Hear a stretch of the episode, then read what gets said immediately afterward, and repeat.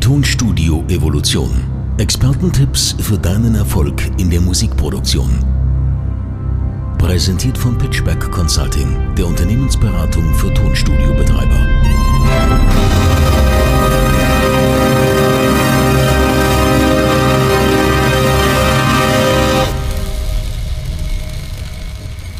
Hallo zusammen, ihr lieben Podcast-Hörer und Zuhörerinnen. Ähm, da sind wir mit einer neuen Folge, heute mit einem Spezialgast wieder, dazu gleich mehr. Ayosha, das Thema heute ist ein bisschen losgelöst äh, von dem, was wir in der letzten Folge besprochen haben. Letzte Woche hatten wir ja den Simonowski dabei und haben ein bisschen über Composing gesprochen. Äh, jetzt wollen wir über Mastering sprechen. Da bist du ja auch bewandert in dem Thema, oder? Ja, ich, ich, ich schreibe mir persönlich nicht so sehr auf die Fahne, in Anführungsstrichen offizieller Mastering Engineer zu sein. Vor allem mhm. nicht, wenn man Mastering Engineer anwesend hat. Ähm, das kam so ein bisschen, bei mir ist es so eine, so eine hybride Thematik gewesen. Ja, also im, im Mixing habe ich immer wieder dieses Top-Down-Mixing gerne gemacht. Also das heißt, ich habe mir eigentlich den Mixbass oder den Stereo-Bass immer gerne ziemlich voll geklatscht. Und als es dann irgendwann in so, in so Shootout-Situationen ging, mit Mastering Studios war es dann so, ja, dass ich einfach selber schneller oder cooler Anpassungen machen konnte. Aber ich finde, ja, super, super spannend. Ich freue mich sehr drauf, mit Simon heute drüber zu sprechen, ja, wie so der Approach ist, wenn man halt wirklich, ähm, ja, ans, ans Mastering geht, gerade von elektronischer Musik, ja, wo es ja auch sehr, sehr anspruchsvoll werden kann, was so Frequenzmanagement so betrifft. Deswegen äh, freuen wir uns drauf. Herzlich willkommen, lieber Simon. Yo, grüße euch alle. Ich freue mich. ja. Simon, vielleicht kannst du ähm, dich in zwei, drei Sätzen kurz vorstellen, ähm, vielleicht so ein bisschen, was dein Werdegang ist, was so dein Spezialgebiet ist, dass die Zuhörer wissen, mit wem sie es jetzt zu tun haben. Genau. Erstmal für alle, die per Video hier zuschauen, äh, falls ihr euch wundert, warum ich so einen komischen Hintergrund habe, ich mache diesen Podgra Podcast gerade als Audio-Engineer aus Costa Rica aus dem Dschungel und ich stehe hier in der Hütte mit Fiber Optik und ähm, das wird, ich sag das hier allen, weil es so ein bisschen vielleicht ähm, ich möchte ein bisschen euer, euer Gehirn sprengen damit, dass Audio Engineering und vor allem auch das Thema Mastering im Jahr 2023 sich verändert. Und auf jeden Fall, ähm, ja, ich kann euch viele geile Sachen dazu erzählen. Zu meinem Hintergrund, ähm, ich komme aus der Elektro elektronischen Musik. Richtung und mache Mixing, Mastering und Coachings im Bereich elektronische Musik seit äh, ungefähr vier Jahren hauptberuflich. Davor war ich selber als Musikproducer in der Weltgeschichte unterwegs, habe auf, keine Ahnung, 30, 30 äh, Ländern auf irgendwelchen Clubs und Partys gespielt, habe Musik auf äh, den weltbesten Labels veröffentlicht und bin dann aber ins in Bereich Mixing und Mastering ähm, gewechselt, weil ich keinen Bock mehr auf diesen Music Producer Lifestyle hatte, sag ich mal. Und bin seitdem hauptberuflich als äh, Mastering Engineer im Bereich hauptsächlich 80 Prozent elektronische Musik, 20 Prozent alles andere unterwegs und bin da viel, ja, viel in Beatport Charts vertreten und bin da auf jeden Fall Master ungefähr 800 Tracks pro Jahr, so der Stand momentan. Und ähm, mache auch viel Coachings in dem Bereich, ähm, und genau, so ist so mein Background. Da hatten wir ja auch schon die ersten Berührungspunkte. Simon, ich bin ja auch äh, ein Kunde deines Coachings gewesen, Richtig. weil mich ja äh, das Sounddesign im, äh, in der elektronischen Musik interessiert hat. Nicht unbedingt äh, der Mastering-Bereich, den du da auch ansprichst und anpackst, aber vor allem halt das Sounddesign, wie man äh, cool die Sounds miteinander abstimmt. Alles, was mit Synthese zu tun hat und Bassdrum-Sounds und also das hast du ziemlich cool ja. rübergebracht. Also an dieser Stelle mal direkt schon mal ein Shootout an deinen ähm, an dein Coaching. Äh, was mich fragen würde, ist das, äh, ähm, das Genre oder generell elektronische Musik, war das schon immer deins oder hast du eigentlich einen anderen musikalischen Background, mit dem du in das Ganze gestartet bist, in deinem Musiklife? Ja, also mein, ich muss sagen, mein Musiklife, äh, witzigerweise, ich war, glaube ich, sieben Jahre alt. Da habe ich ähm, Musik auf dem Kirmes gehört, so irgendwie so Kirmes-Techno, keine Ahnung, Gott, Gott, äh, irgendwie sowas. Und auf einmal, äh, auf, auf jeden Fall war das trotzdem ein Schlüsselmoment, Schlüsselmoment für mich. Da war ich, glaube ich, ungefähr sieben, acht Jahre, wo ich, ähm, ich habe das gehört und habe mir gedacht, ich finde das so geil. Das ist, was ich will. So, das weiß ich noch genau. Weißt du noch, was es war? War das so, war das so Eurodance nee, oder war, sowas in der Richtung? Oder? ja, sowas. Da schäme ich mich dafür heute. Das will ich euch gar nicht sagen. Ich, ich weiß nicht mehr genau, was es war. Da war ich auch noch echt jung. Aber, aber bestimmt die Schlümpfe Rave 1. Irgendwie genau. sowas. Was man halt mit sieben, acht Jahren so abfeiert. Und auf jeden Fall habe ich mich damals entschieden, ähm, in, wusste ich, mein Leben geht in, in die Musikrichtung und ich war dann äh, Jazz, Drum, Jazz Drummer lange Zeit, also ich war Schlagzeuger mhm. und ich habe eine sehr, ähm, ja, eine sehr jazzige Familie. Viele äh, meiner, also meine Tante und meine Onkel sind Jazzmusiker Und ich wurde dann von der Familie natürlich ein bisschen so in diese Jazz-Bereich gedrückt, sage ich mal. Ich habe es schon gern gemacht, aber irgendwann habe ich gemerkt, ich interessiere mich mehr für Audio Engineering, für elektronische Musik, alles, was damit zu tun hat. Äh, Chillout, I don't know, Drum Bass, äh, Techno, Psytrance, alles so in diese Richtung. Wahnsinn. Ja, super spannend. Aber ist das, ähm, als du, als du dann gemerkt hast, dass, dass es eben, ich sag mal, auch in diese, in diese technische Schiene des Ganzen jetzt geht. Also, wo du so, ich sag mal, vom, mhm. vom Zuhörer oder vom begeisterten Zuhörer dann mehr und mehr gewechselt bist, gab es da für dich irgendwelche ähm, Kernmomente oder wie, wie, wie bist du das dran gegangen? Weil ich meine, uns hören natürlich auch viele Leute zu, die sich sehr für diese Musikrichtung selbst interessieren. Die haben jetzt erstes Cubase mhm. oder Reaper oder keine Ahnung was, Studio One am Start und, und wollen sich mhm. da so ein bisschen reinfuchsen. Ähm, würdest du sagen, mhm. da gibt's so, gibt's coole Abkürzungen, Anführungsstrichen, da schnell gut zu werden in so einer Stilistik? Oder mhm. was würdest du den Leuten so raten? Auf jeden Fall. Ähm, ich würde den Leuten immer raten, zuerst mal auf YouTube zu gehen und sich kostenlosen Content reinzuziehen. Damit bekommt, damit kriegt man ein Basic Wissen. Damit kriegt, bekommt man relativ schnell, weiß man, wie man die DAW bedient, weiß, wie ein Kompressor funktioniert. Und ich habe es äh, heute Morgen erst zu einem äh, Coaching-Teilnehmer gesagt. Äh, es ist jede mögliche Information über Kompression auf YouTube. Jede mögliche Information ist auf YouTube, aber keiner weiß, wie es funktioniert. Und ähm, das ist sehr interessant, weil das bedeutet, es ist cool am Anfang, äh, autodidaktisch sich die Sachen reinzuziehen und einen gewissen Level, äh, Wissensstand zu erreichen. Aber wenn man dann besser werden will, wenn man dann merkt, soll wirklich, ähm, ja, es soll wirklich ein bisschen ernsthafter betrieben werden, ich will damit was erreichen, dann ist absolut zu empfehlen, sich einen Experten zu holen und halt in dem Bereich sich coachen zu lassen, weil das erspart einem einfach 20 Jahre an äh, Trial and Error und man kann einfach in sechs Monate gewisse Steps hinlegen oder so. Mhm. Ja, das ist total wichtig. Also gerade auch ähm, ein Schritt sogar noch vor dem Coaching ist sowieso Austausch mit anderen Kollegen. Ne? So finde ich mhm. persönlich wichtig, dass man da einfach sagt, hey, wie machst du das denn? Oder warum leuchtet dein Kompressor nicht rot auf, so wie bei mir oder so. Ne? Ähm, genau. Ähm, Gibt es irgendeinen, also es muss ja, du hast gerade gesagt, du warst auf einer Kirmes, das glaube ich dir, aber gab es irgendwie noch einen anderen Song oder einen anderen Artist, der für dich dann äh, so der, der Key-Moment war, dass du gesagt hast, Jazz reicht mir nicht mehr, ich muss jetzt äh, die elektronische mhm. Musik auffahren? Oder war das einfach nur Rebellion gegen deine Jazz-Eltern?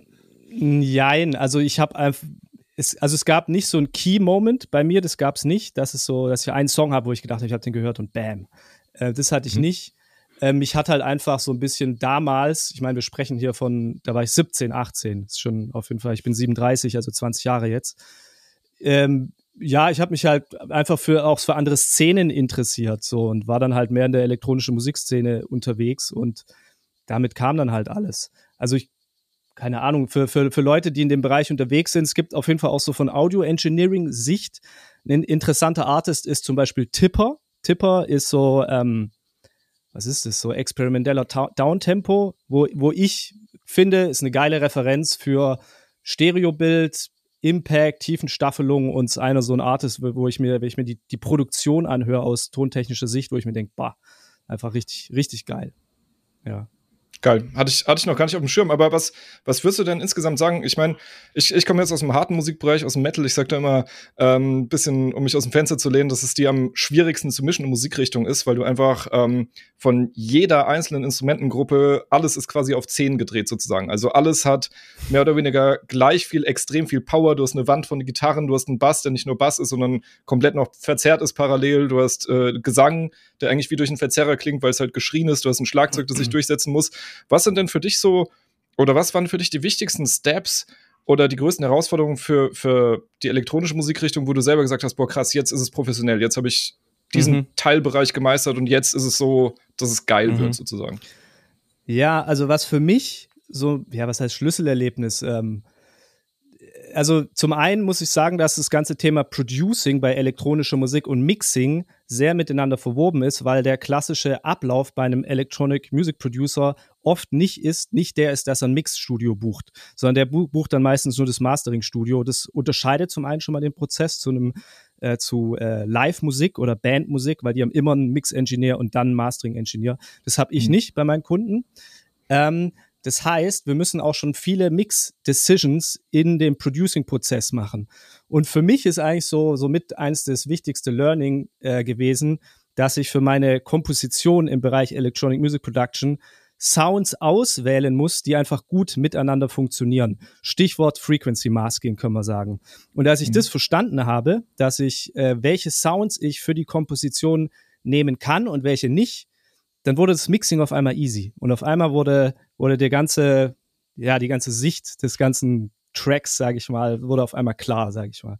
Das war so eins der wichtigsten Learnings und ist auch eins der größten Fehler, den ich bei Produktionen, die ich manchmal zugeschickt äh, bekommen habe, wenn sie jetzt noch nicht auf dem äh, Weltklasse-Niveau sind, sehe, dass die Leute Sounds verwenden, die ich eigentlich gar nicht im Mixing äh, ändern muss, sondern die muss ich einfach, im, die muss ich schon im Step davor verändern, nämlich in, im Producing, dass ich zum Beispiel äh, Synthesizer A eine Oktave tiefer mache, Synthesizer B eine Oktave höher oder das nach links pane, das bisschen nach rechts und so, so, so ähm, äh, Decisions mache, die eigentlich, die ich eigentlich als kreative Entscheidung betrachten würde und noch gar nicht als technische Mixentscheidung.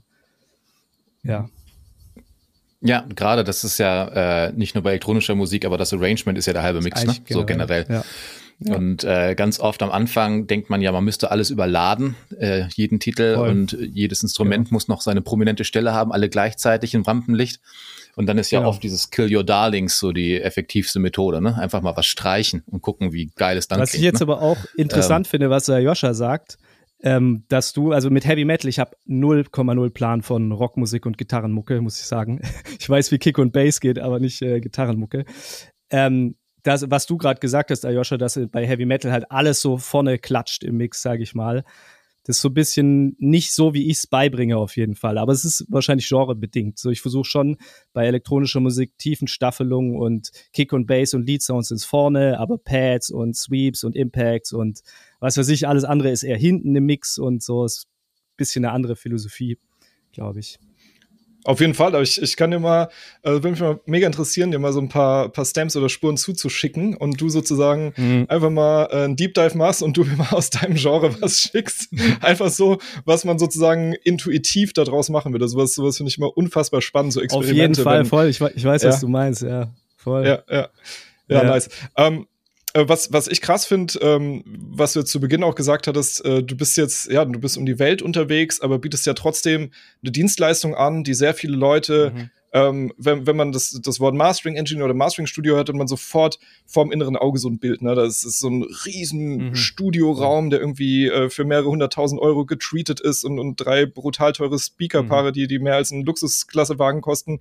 Ähm, wie machst du das rein technisch äh, auf diesem Weltklasse-Niveau, auf dem du performst, das machen zu können, abhörtechnisch alleine? Hast du, hast du einen kleinen Extrakoffer mhm. dabei, wo irgendwie Speaker sind und, und ein bisschen Steinwolle in der, in, in der anderen Tasche oder wie, wie kann ich mir das vorstellen? Nee, also ich habe damals tatsächlich, ähm, ich hatte in Deutschland äh, ein ganz normales Mastering-Studio eingemessen, richtig, äh, ja, richtiges normales Mastering-Studio, Analog-Equipment, teure Kompressoren etc. Und äh, wir hatten halt die Entscheidung getroffen, wir wollen, ich sage jetzt mal, einen anderen Lifestyle führen und ähm, sind ausgewandert vorerst. Und damit kam natürlich auf jeden Fall diese Frage auch auf, so wie mache ich das da? Und zwar mit viel wie soll ich sagen, war auf jeden Fall mit ein bisschen Angst verbunden. Und ich habe damals ganz einfach den Tipp, äh, ja, habe ich von dir bekommen, Ayosha, also Shootout hier an dich, ähm, mit äh, Kopfhörern es einfach mal zu probieren. Und ich habe mir äh, Steven Slate VSX Kopfhörer geholt und habe ungelogen, seitdem, seit zwei Jahren habe ich diese Dinger jeden Tag auf und mische und master jeden Tag Musik auf diesen Kopfhörern.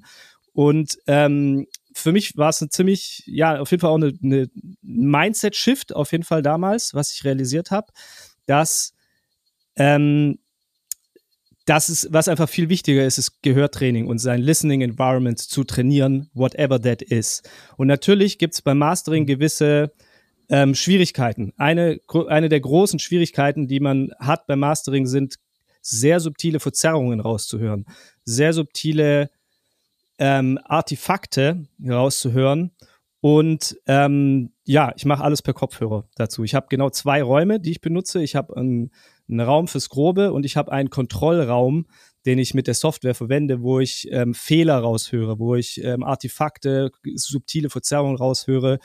Und ich finde, man muss einfach, ähm, man muss einfach feststellen, zum einen äh, shiftet sich das globale Mindset in Bezug auf Musikproducing, äh, Mixing und Mastering im Jahr 2023.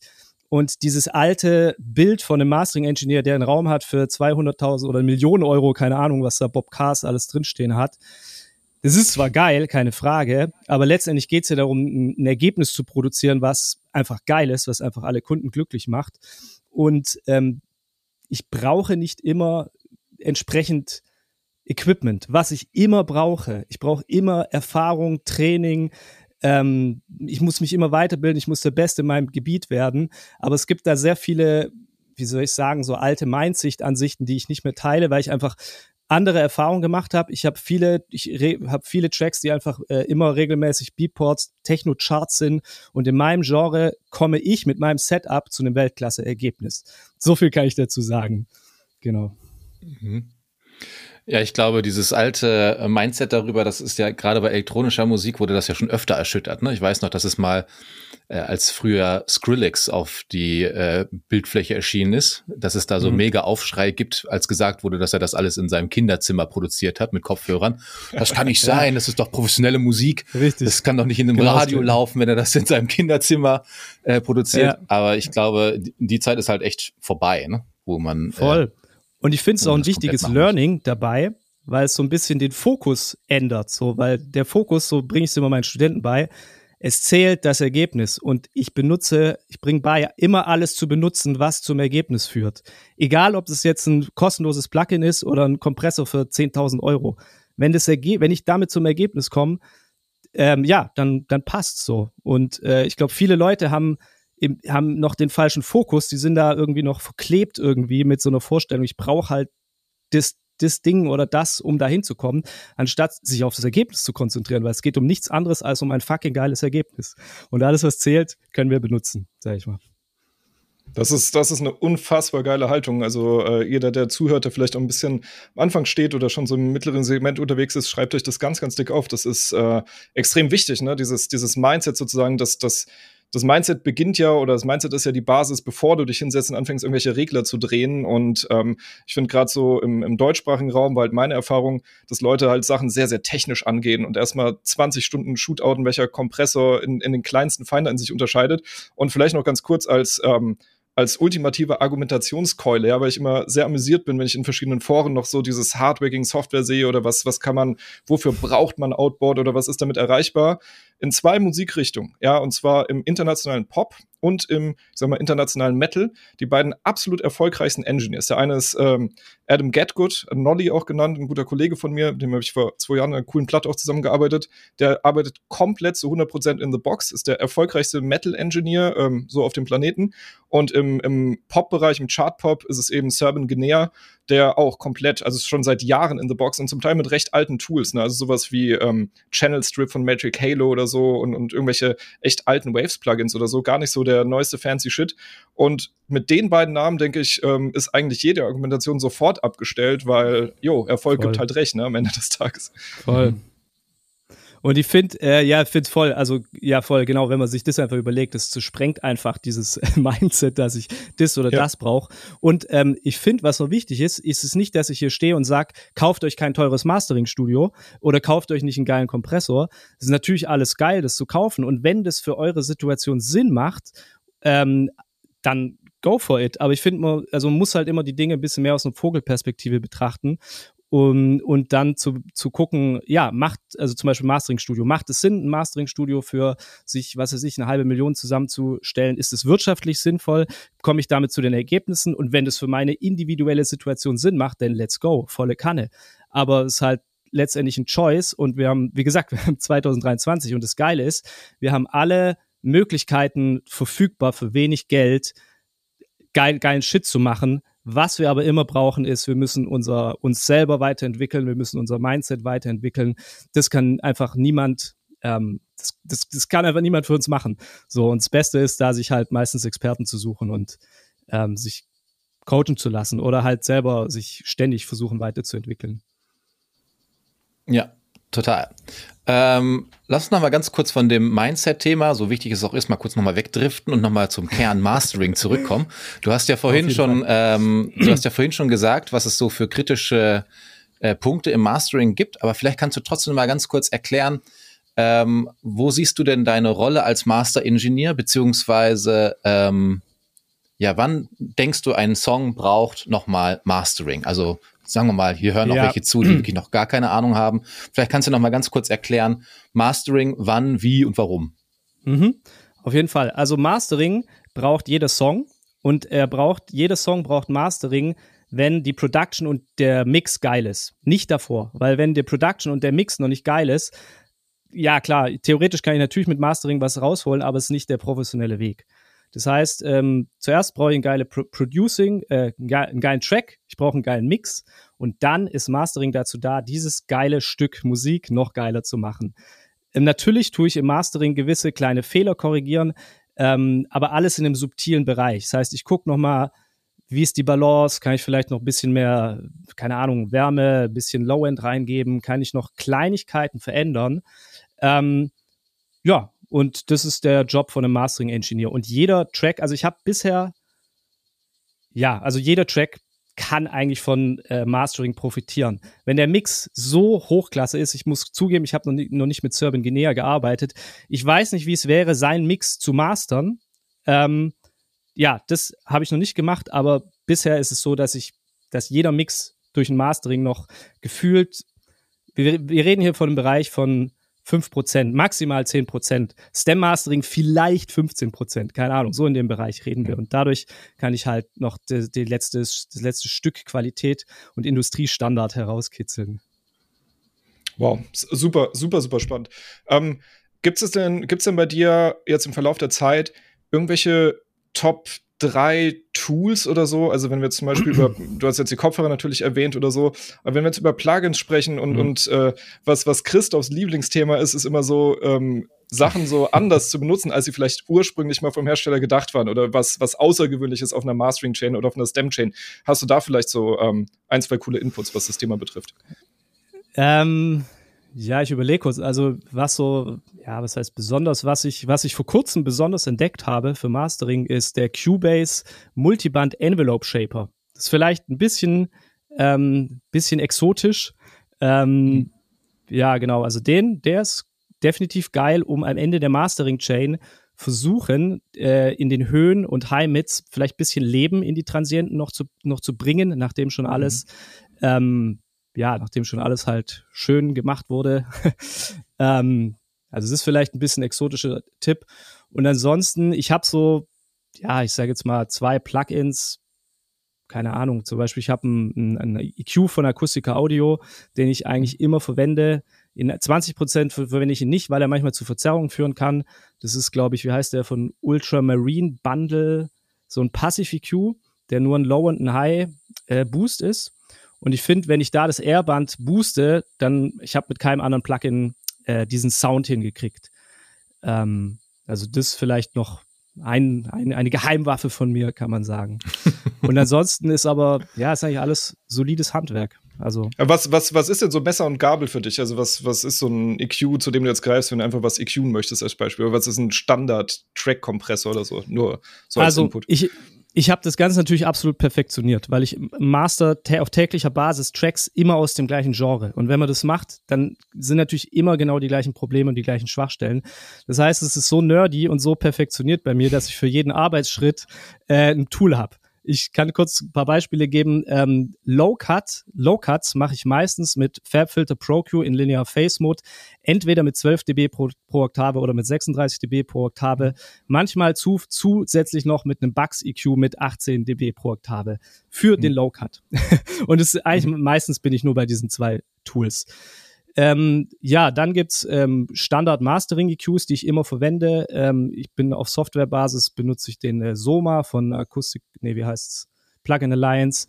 AMEC 250, was, glaube ich, eine Emulation mhm. von einem Sontec ist, äh, benutze ich fast immer.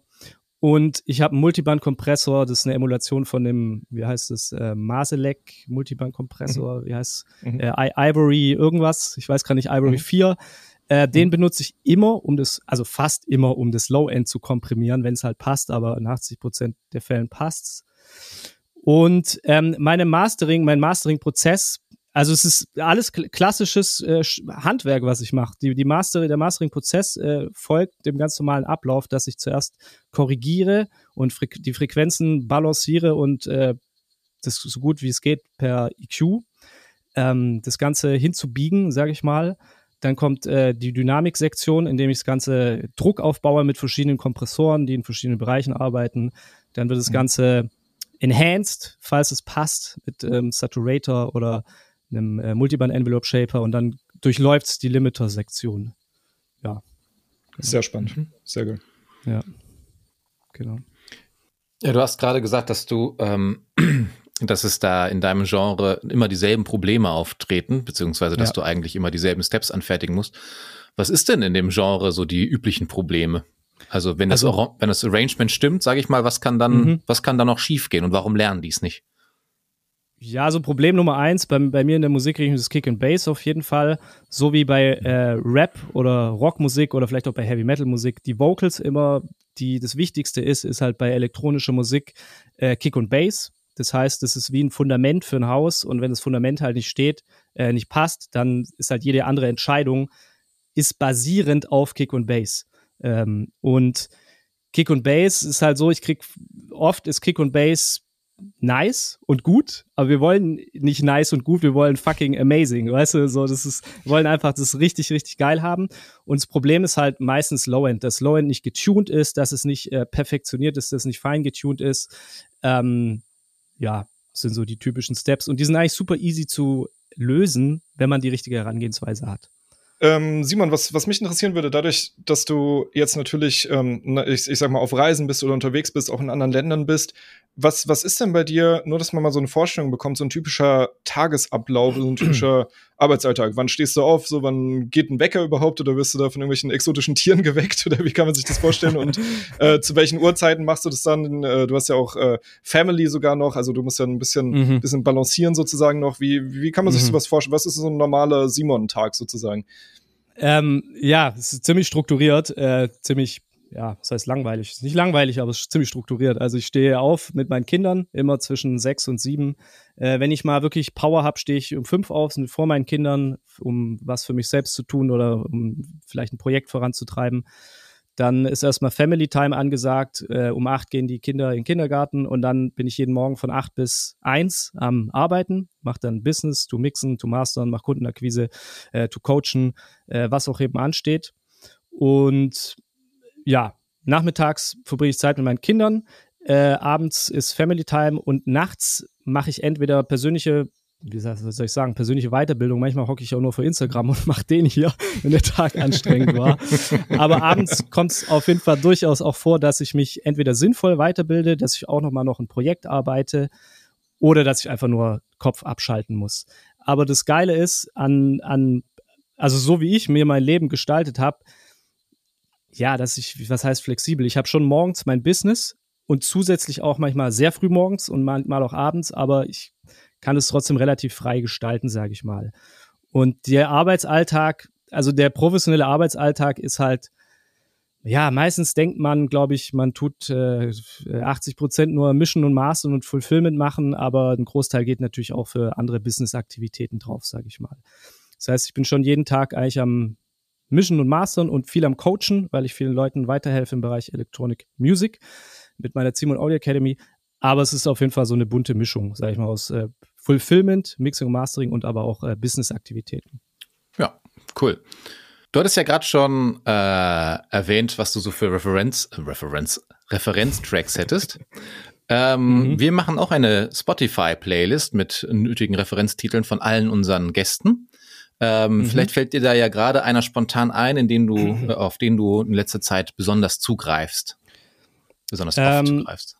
Du meinst jetzt nicht von, also nicht von mir, sondern einfach ein Track, den ich zum Referenzmischen benutze. Doch, kann auch von dir sein, wenn der deine Referenz ist, weil er sich bewährt ähm, hat. Oder du sagst, für also, äh, genau, für meinen speziellen, für diesen speziellen Song habe ich immer einen guten Referenztrack, den ich erstmal gegenhöre, damit ich weiß. Ja, also was, was, was ich meistens mache, wenn ich äh, Musik bekomme, ich höre mir die Bassline an und suche mir dann einen geilen Referenztrack anhand der Bassline. Das ist halt meistens so der erste hm. Fokuspunkt. Und ähm, ich habe gerade meine Liste hier mit Referenztrack geöffnet und gucke gerade, ob ich da irgendwas äh, nennen kann. Ist, also ich habe keinen universellen Referenztrack, sondern ich bin da relativ spezifisch. Das heißt, ähm, ich gucke mir die Baseline an von meinem Klienten. Ist es eher, was weiß ich, so eine Sechzehntel Baseline? Ist es so eine pumpende Baseline? In welche Richtung geht's? Und anhand dessen gucke ich dann meine, Renz, in meine Referenztrack-Liste und äh, suche mir aus, was für einen Referenztrack ich benutze. Ich, äh, natürlich äh, BPM-Zahl äh, tue ich noch äh, klassifizieren. Ähm, so im Bereich zwischen 110 und 100, äh, Entschuldigung, 110 und 130, 130 bis 140 und 140 bis 150, so noch eine Klassifizierung, die ich mache. Weil es macht keinen Sinn, einen Referenztrack, der auf 150 BPM ist, mit 135 zu vergleichen. Das passt nicht. Das heißt, ich arbeite da schon relativ genau, dass ich einen sehr ähnlichen Referenztrack nehme. Und ansonsten, ich kann einfach nur, also ich kann euch gern zum Beispiel die letzte Droplex EP, Droplex ein relativ mhm. bekannter ähm, Minimal Techno Artist mit, keine Ahnung, vielen hunderttausend Followern auf Facebook jedes Wochenende unterwegs. Die EP habe ich gemastert, die finde ich sehr geil, äh, die benutze ich auch selber, meine eigene Referenz. Ähm, und ansonsten auch, keine Ahnung, eigentlich, also ich habe so viel hier, mhm. so, so von, ja, Boris Brecher finde ich geil ich, also meistens, ich muss sagen, ich hm. persönlich, vielleicht noch ein guter Hinweis für alle, ich versuche einen Referenztrack zu nehmen, der mich emotional kickt und gar nicht so, also natürlich muss der so geil wie möglich äh, produziert sein, aber der soll mich emotional mhm. kicken. Weil manchmal gibt es Tracks, die, oder die Schwierigkeit als Audio-Engineer ist halt manchmal vielleicht nicht zu technisch zu werden. Ähm, mhm. Und ja, ich gucke, dass es immer auch ein Referenztrack ist, den ich einfach geil finde, der gut produziert ist und geil ist. Aber es muss jetzt nicht der absolut beste Mix sein, wenn der Track an selber mich emotional nicht kickt. So. Ja, verstehe ich. Genau. Nice. Sehr gut. Ja, super spannend. Ja. Ähm, das Coole ist natürlich, äh, ne, diese, diese ganze Kopfhörer-Thematik, die ja für viele Leute so ein, so ein gewisser Befreiungsschlag war, was bei mir auch war. Wir werden den mhm. ähm, Steven Slate in der Staffel hier noch persönlich auch als Interviewpartner haben. Das heißt, da werde ich mal einen schönen Gruß auf jeden Fall ausrichten in deinem Namen und auch in vielen in Namen vieler anderer ähm, befreiter Engineers. Ja, also geiler Typ, krasser Erfinder nenne ich es jetzt einfach Voll. mal, also krasser, krasser ähm, Entwickler so in der Branche. Ja, Simon, ähm, von unserer Seite aus denke ich, äh, wir sind mehr als wunschlos glücklich. Also unfassbare, ähm, ja, unfassbar inhaltsstark. Also ich denke, dass da da viele Leute wirklich eine ganze, ganze Menge lernen. Ähm, genau, du schickst uns im Nachgang gerne noch ähm, dann, wie gesagt, deine, deine ähm, Playlist-Kandidaten zu. Ähm, mhm. Ja, viel, vielen gerne. Dank erstmal von unserer Seite aus. Also wirklich, hat sehr, sehr viel Spaß gemacht. Richtig geil. Richtig coole mhm. Sache. Voll, kann ich an euch zurückgeben. Hat super Spaß gemacht. Ähm, ja, für alle da draußen, bleibt dabei, pusht euch, verfolgt eure Ziele, immer weiter geht's. Sehr cool. Ja, checkt, checkt auf jeden Fall Simons Arbeiten aus. Also wirklich ein Meister seines Fachs und ähm, auch seine Academy richtig nice. Äh, wenn ihr selber ähm, vielleicht, ich sag mal, richtig Gas geben wollt, wirtschaftlich auch so ein Lifestyle wie, wie Simon den hat oder wie einige andere den auch führen, ähm, haben wollt mit eurem Studio, geht einfach auf www.pitchbackconsulting.de, die Unternehmensberatung für Tonstudios. Tragt euch ein fürs Erstgespräch. Äh, wir hören und sehen uns dann bald. Ihr Lieben, lasst euch sehr gut gehen. Einen wunderschönen Tag noch. Bye, bye. Ciao. Ciao.